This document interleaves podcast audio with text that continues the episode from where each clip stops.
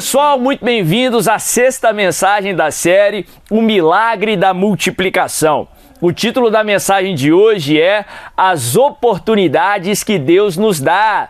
Sim, o nosso Deus é Deus de oportunidade. O texto que eu quero ler hoje está lá no Evangelho de João, no capítulo 6. Pela primeira vez aqui na série, nós vamos usar o relato de João, a primeira multiplicação de pães e peixes, e ela é relatada nos quatro evangelhos. É um dos poucos milagres que são relatados nos quatro evangelhos. E na descrição de João, nós vamos aprender muitas lições hoje através dessa mensagem. João, capítulo 6, a partir do verso 1, a Bíblia diz assim.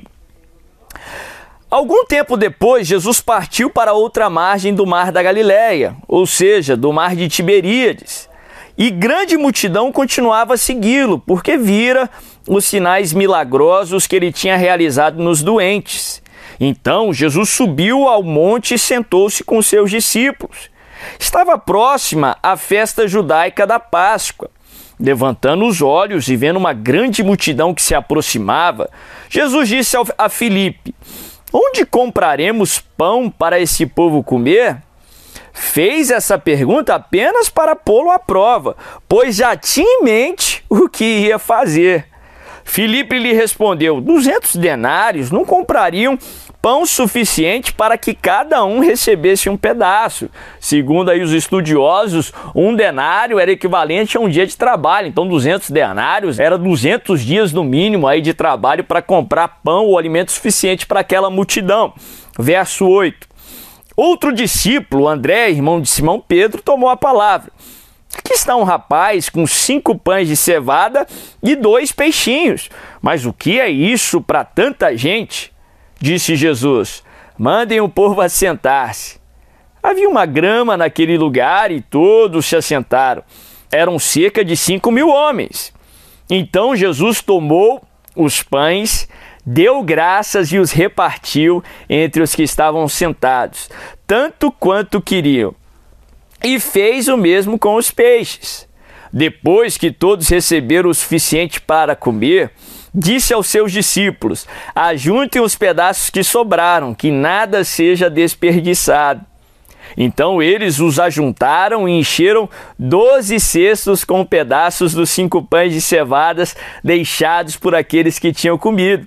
Depois de ver o sinal milagroso que Jesus tinha realizado, o povo começou a dizer: sem dúvida, esse é o profeta que devia vir ao mundo. Sabendo Jesus que pretendiam proclamá-lo rei à força, retirou-se novamente sozinho para o monte. Olha que passagem tremenda, que passagem extremamente significativa para o contexto que nós vivemos do Novo Testamento, pós-morte e ressurreição de Jesus. Nós sabemos que é propósito de Deus alcançar o mundo, alcançar a multidão, trazer o alimento, que é Jesus, o pão vivo que desceu dos céus, a mensagem da salvação. E para fazer isso, hoje ele usa o mesmo que ele usou naquela situação, naquela história. Ele usa os seus discípulos, a sua igreja, eu e você, para alcançarmos a multidão, para alcançarmos o mundo, para alimentarmos a multidão. Interessante que para cumprir esse propósito naquela história, Jesus permitiu que a necessidade ocorresse. Jesus, sendo Deus, ele não era só um ser humano, ele era Deus, ele tinha a mente de Deus. Ele sabia o que iria acontecer. João, ele fala que Jesus, quando ele começou a conversar com Filipe sobre a necessidade de alimentar a multidão, João coloca esse detalhe que ele estava só conversando, só perguntando para colocar os discípulos à prova, porque ele já tinha em mente o que ele iria fazer. Porque o Senhor sabia o que iria acontecer ele permitiu a necessidade para que ele pudesse fazer um milagre, para que ele pudesse cumprir o seu propósito naquela multidão, trazendo o alimento necessário, para que ele pudesse cumprir o seu propósito através dos discípulos, porque era propósito do Senhor alcançar o mundo através dos discípulos, através da igreja, e para que o nome dele fosse glorificado a tal ponto que no final queriam colocar ou fazer de Jesus rei à força. Reconheceram que ele era alguém a mais, reconheceram que ele era Deus, que ele era rei. através da necessidade, Deus cumpriu o seu propósito. Muitas vezes Deus permite a necessidade, os gigantes, os problemas, para que ele possa cumprir o seu propósito. O relato de João nos mostra que Jesus já tinha em mente o que ele iria fazer. Em outras palavras, aquele problema, aquela situação, aquela necessidade não saiu do controle de Jesus. Ainda que esse problema, esse gigante, essa necessidade tenha saído do controle, Deus já tem em mente o que ele irá fazer. Deus tem um plano, um propósito. Esse problema não saiu do controle de Deus. Aquela necessidade foi uma oportunidade para que Deus cumprisse o seu propósito na vida dos discípulos. Foi uma oportunidade para que Deus cumprisse o seu propósito através da vida dos discípulos. Sim! Tem muitas oportunidades que vêm na forma de necessidade. Tem muitas oportunidades que vêm na forma de gigantes. Tem muitas oportunidades que Deus nos dá que vêm na forma de problemas. Que você possa aprender isso e possa enxergar os problemas de uma forma diferente. Talvez alguns viram aquela necessidade como um beco sem saída, um problema sem solução, um ponto final. Mas Jesus viu de outra forma. Jesus viu como uma oportunidade para cumprir o seu propósito, para cumprir o seu propósito na vida e através dos seus discípulos. É importante que você veja o problema da maneira que Jesus vê. O problema não é um ponto final, não é um beco sem saída, não é uma causa sem solução, porque não existe problema sem solução para o nosso Senhor Jesus Cristo. Ele é a solução para todo e qualquer problema.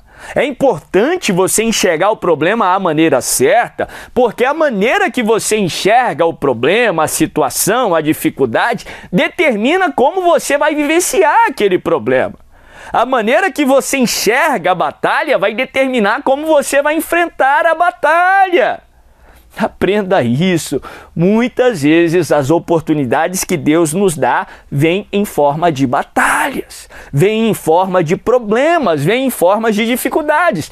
No livro de João, também no capítulo 9, certa vez apresentaram a Jesus um problema que para o homem não tinha solução. Um problema que para a religião não tinha solução, era um beco sem saída.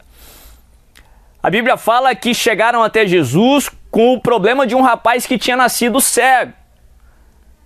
Uma enfermidade que o homem não podia resolver, uma enfermidade sem cura para aquela época. E chegaram até Jesus perguntando: quem que pecou para que esse rapaz nascesse cego? E a resposta de Jesus nos ensina esse princípio. Jesus diz: nem a mãe nem o pai pecou. Esse problema não é fruto direto de um pecado humano, mas isso aconteceu para que se manifestasse a glória de Deus. E a Bíblia fala que Jesus vai e traz vista ao cego, Jesus vai e traz solução para aquele problema, Jesus vai e cura aquela enfermidade. Em outras palavras, aquele problema, aquela enfermidade foi permitida por Deus sim, para que a glória de Deus fosse manifesta na vida daquele rapaz e através daquele rapaz. A necessidade, a falta de alimento na segunda multiplicação de pães e peixes, a Bíblia fala que Jesus estava com aquela multidão já faziam três dias. E Jesus sabia que no terceiro dia ia faltar alimento. Ele conduziu a situação, a situação não saiu do controle, até que no terceiro dia ele manifestou a sua glória, trouxe solução, multiplicação e alimentou aquela multidão. Aprenda isso.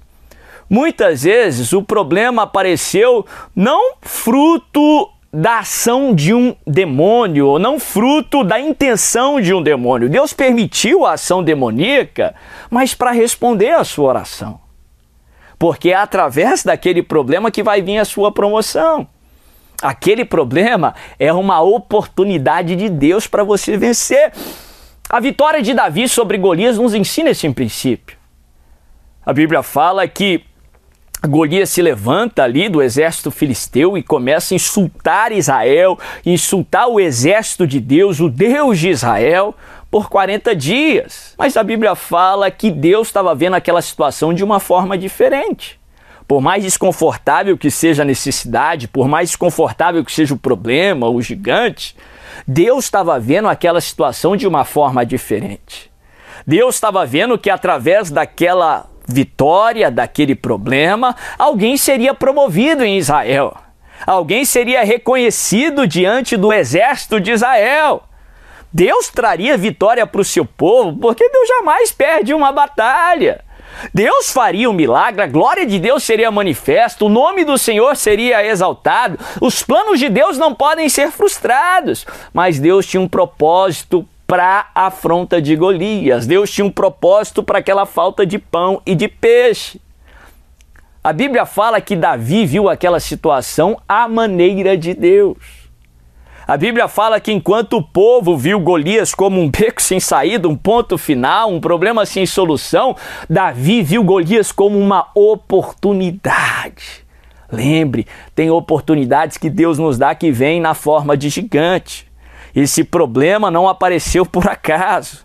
Esse problema não aconteceu com você, mas para você. Se lembre disso, Deus não saiu do trono, Deus não perdeu o controle. Isso fica muito evidente na conversa de Davi ali com os soldados. Porque havia um burburinho ali que o rei de Israel daria três grandes recompensas ao vencedor do duelo contra Golias. E Davi fica curioso e começa a perguntar: isso é relatado lá em 1 Samuel 17, o que, que o rei vai dar?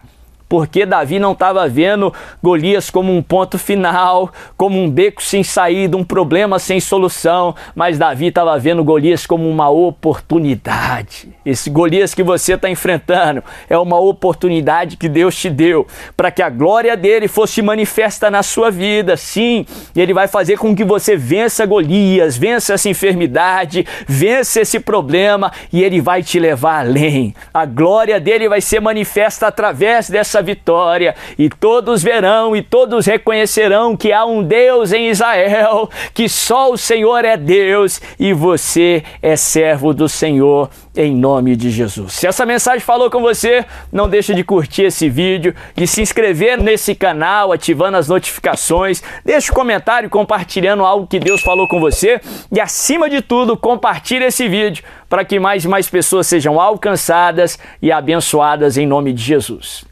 Thank you.